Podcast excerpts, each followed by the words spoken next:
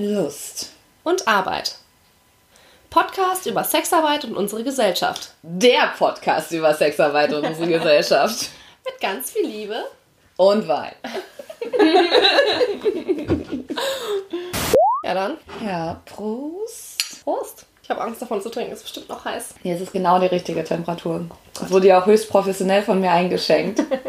Ich kann noch nicht trinken, sorry, ich bin äh, Mimüschen. Ja, äh, ihr hört schon, warum kann ich nicht trinken? Ich kann nicht trinken, weil das kein Wein ist, den kann ich immer trinken, sondern weil es Glühwein ist. Und ja, warum könnte man Glühwein trinken? Weil äh, wir zwischen den Jahren sind. Wir sind beide gerade aus dem Kreis unserer jeweiligen Familien zurückgekehrt und noch mitten im Family, Weihnachts, Feiertags, alles ist Unreal-Rausch. Und um davon runterzukommen, machen wir jetzt erstmal mit euch Eine kleine Feiertagszwischenfolge. Prost. Feiertagszwischenfolge Prost. Das ist der neue Versuch und ich kann immer noch nicht davon trinken. Ja. Ja, Ja, wir sind gerade, wir sind gerade draufgekommen, wo ich angekommen bin. Eigentlich um eine richtige Podcast-Folge aufzunehmen.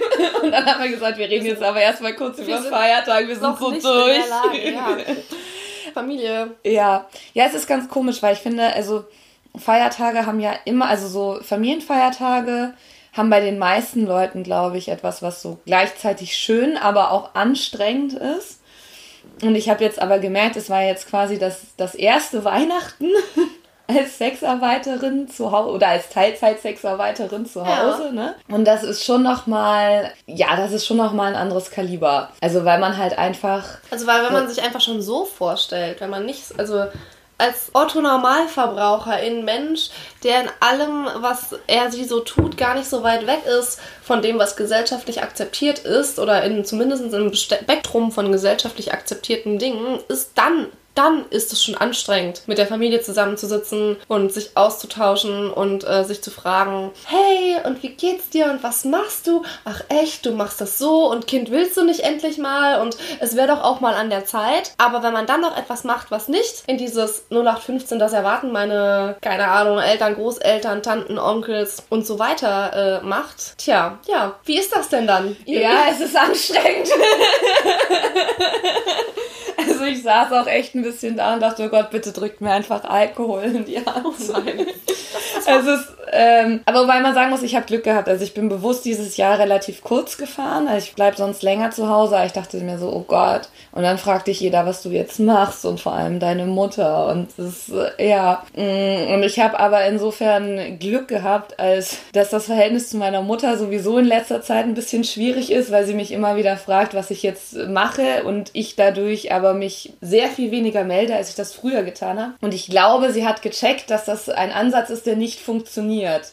Also, dass es besser ist, mich damit einfach in Ruhe zu lassen, wenn sie möchte, dass ich weiterhin mit ihr rede und weiterhin nach Hause komme und weiterhin anrufe. Ähm, außerdem äh, ging es mir aus privaten Gründen auch tatsächlich nicht Ja. so gut. Das wusste meine Mutter. Ähm, und deswegen hat sie, glaube ich, auch so an den Rest der Familie so ein bisschen die Order rausgegeben, okay, lass sie in Ruhe. Deswegen bin ich um das Ganze gefragt, okay, was machst du jetzt beruflich und wie geht es dir? Bin ich tatsächlich glücklicherweise drum rumgekommen, das kam gar nicht.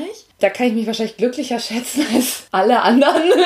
ich muss aber sagen, dass ich es tatsächlich trotzdem anstrengend fand, weil ich einfach konstant von Menschen umgeben war, die einfach nicht wissen, was ich tue. Und das ist so, oh, das ist auf so eine ganz komische Art und Weise wahnsinnig anstrengend, weil selbst wenn man nicht drüber redet, schwebt es irgendwie so im Raum mit. Da ist diese Distanz, die auf einmal da ist, die halt früher nicht da war. Und das ist ganz ganz komisch, deswegen fand ich es auch ganz gut. Also ich bin super happy, dass meine Freunde wissen, dass ich das mache, weil ich dann zumindest, wenn ich mich mit meinen alten Freunden getroffen habe, außer Heimat, ich dann so raus konnte und mit Menschen umgeben war, die halt, also wo ich dann halt ehrlich sein kann. Ne? Das war so zwischendurch nochmal ganz Du erholsam. musst vielleicht noch mal ein bisschen was Einordnendes sagen. Ich meine, jetzt wissen die meisten Menschen, die zuhören, haben das jetzt zwischen den Zeilen hören können. Also du arbeitest jetzt, hast du ja gesagt, seit etwa einem Jahr als Sexarbeiterin Ja. und deine Familie weiß das nicht. Ja, Oder äh, wer weiß das? Genau, also meine Schwestern wissen das. Ähm, meine Eltern und Onkel Stan, also sozusagen die, die Generation, die in meinem Alter ist und mit der ich guten Kontakt habe, also meine Schwestern, meine Cousinen, mit denen ich gut befreundet bin, die wissen das. Die Generation eins drüber und nochmal eins drüber, also Eltern, Großeltern, Onkel, Tanten, die wissen das nicht. Warum glaubst das du, ist ist das so?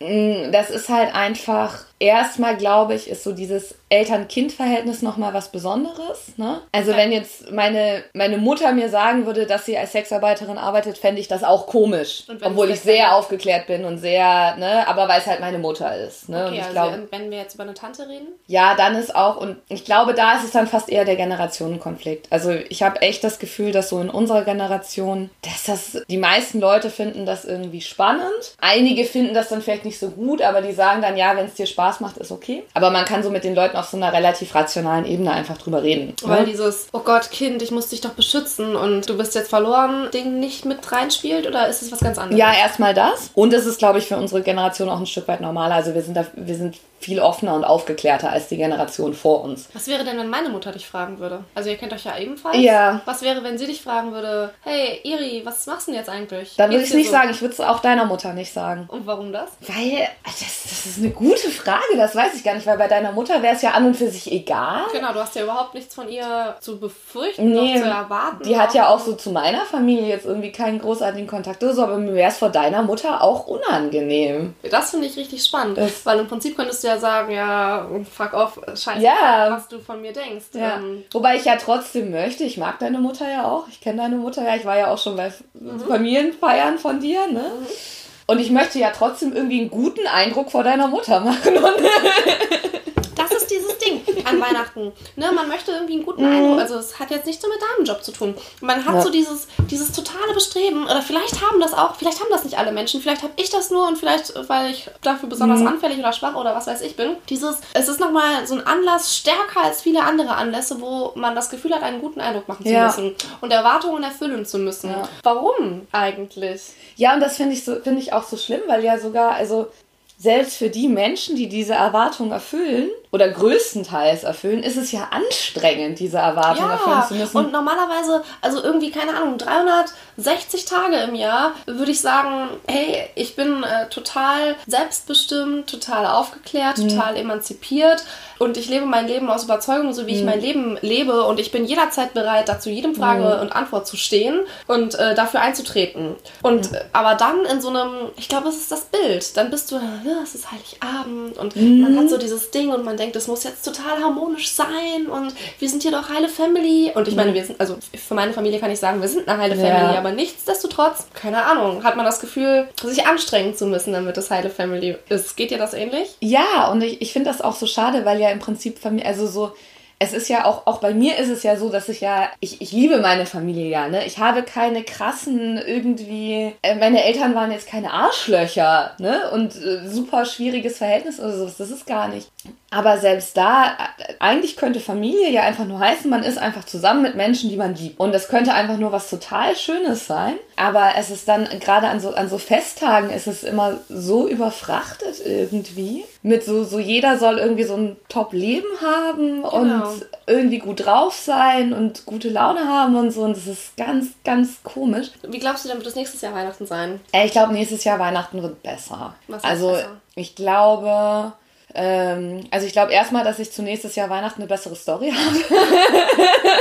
Deine Story ist großartig. Was soll denn daran besser werden? Du glaubst also, dass sich, also es müssten sich andere Dinge verändern, damit du das lieber erzählen Mm, und ich, und ich, würdest? nee, ich, würd's- ich, ich, ich glaube, ich bin an den Punkt gekommen, dass ich es meinen Eltern niemals erzählen werde. Okay. Ich glaube, ich werde es meinen Eltern niemals erzählen, weil es meine Eltern krass aus der Bahn werfen und krass verletzen würde. Und ich glaube, ich kann besser damit umgehen, wenn ich einfach eine schöne Alternativstory habe, die ich Ach meinen so, Eltern präsentiere. sowas Das war, genau so war das- gemeint, dass ich einfach nächstes Jahr an Weihnachten eine bessere Alternativstory habe, die ich meinen Eltern erzählen kann, was ich eigentlich mache. Oh, ich Ähm, muss kurz reinschreien, Entschuldigung, ich habe es jetzt endlich geschafft, von Ja. meinem Glühwein zu trinken. Yeah! er ist nicht mehr zu heiß. Prost! Okay, ja.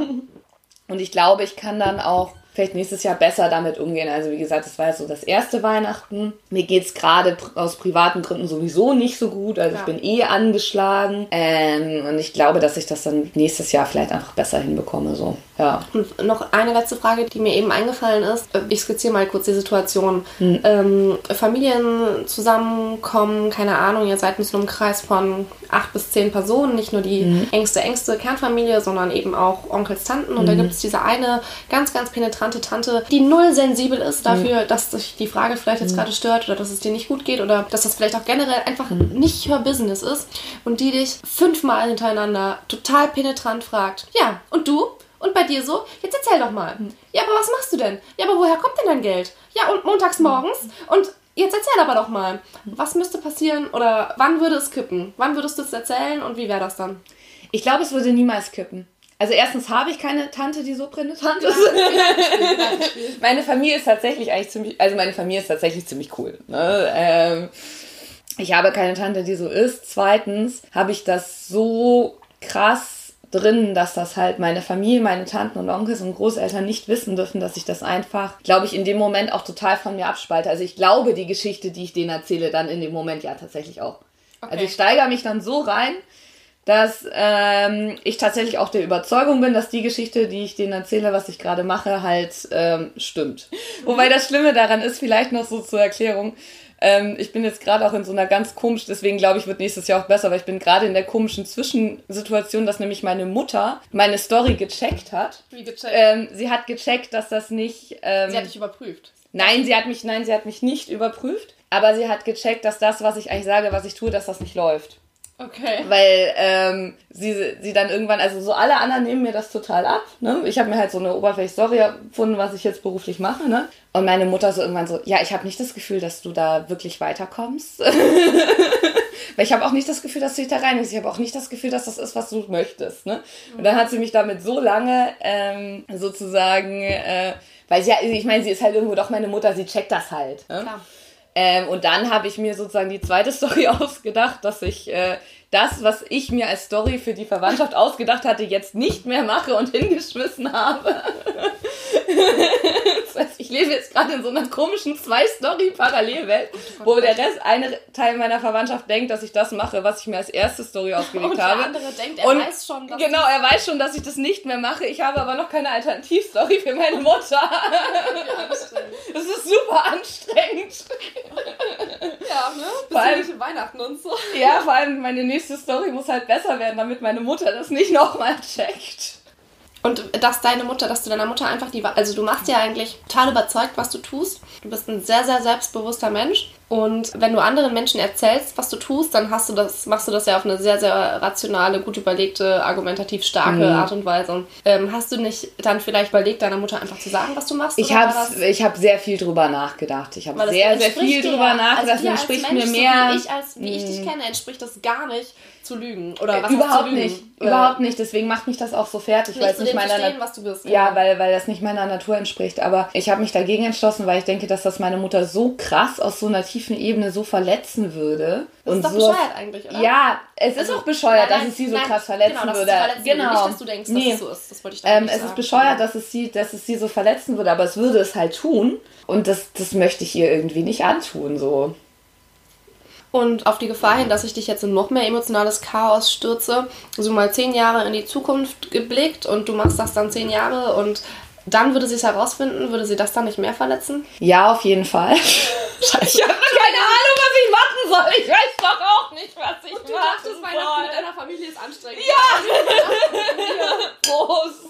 Ja, okay, lass uns gleich einfach über nichts Ernstes ja, genau. von den Menschen mehr reden. Lass uns uns einfach betrinken und die Feiertage vergessen. Das ist sowieso ein sehr gutes Motto für die Feiertage, sich ja. einfach zu betrinken. Alles klar. Das hat bei mir sehr gut funktioniert. ja, okay, Prost, yay! Und jetzt nochmal für euch, wenn ihr das jetzt gerade hört, dann äh, ist Neujahr Richtig? Ja, dann ist Neujahr und wir wünschen euch ein äh, fröhliches neues Jahr 2020. Und hoffen, dass ihr mittlerweile die Weihnachtsfeiertage verdaut habt, was euch da auch immer Belastendes oder Verstörendes oder vielleicht auch nur ganz Normales widerfahren ist. Ja, Weihnachten ist Weihnachten. Es ist Weihnachten, es ist für manche schön, es ist für manche scheiße, für die meisten ist es, glaube ich, Mittel. Und es ist nie die Realität. Es nee, ist es ist, nicht, nee, definitiv so, nicht. Abschluss, Prost. Haben wir eigentlich noch Glühwein? Keine Ahnung. Müssen wir jetzt aber nochmal heiß machen, ne? Du hast den ausgemacht? Anfängerfehler. Nein, das war der ganze Glühwein. Ach so, wir haben den ganzen Glühwein in zwei Tassen? Ja, natürlich. Wozu soll ich den denn? Guck mal, das heißt, eine Flasche Wein passt in zwei Tassen. Das war ja eine normale Flasche. Warum? Ja, ich wusste nicht, wie viel du von der Flasche da reingemacht hast. Die komplett da reingeschüttet. okay.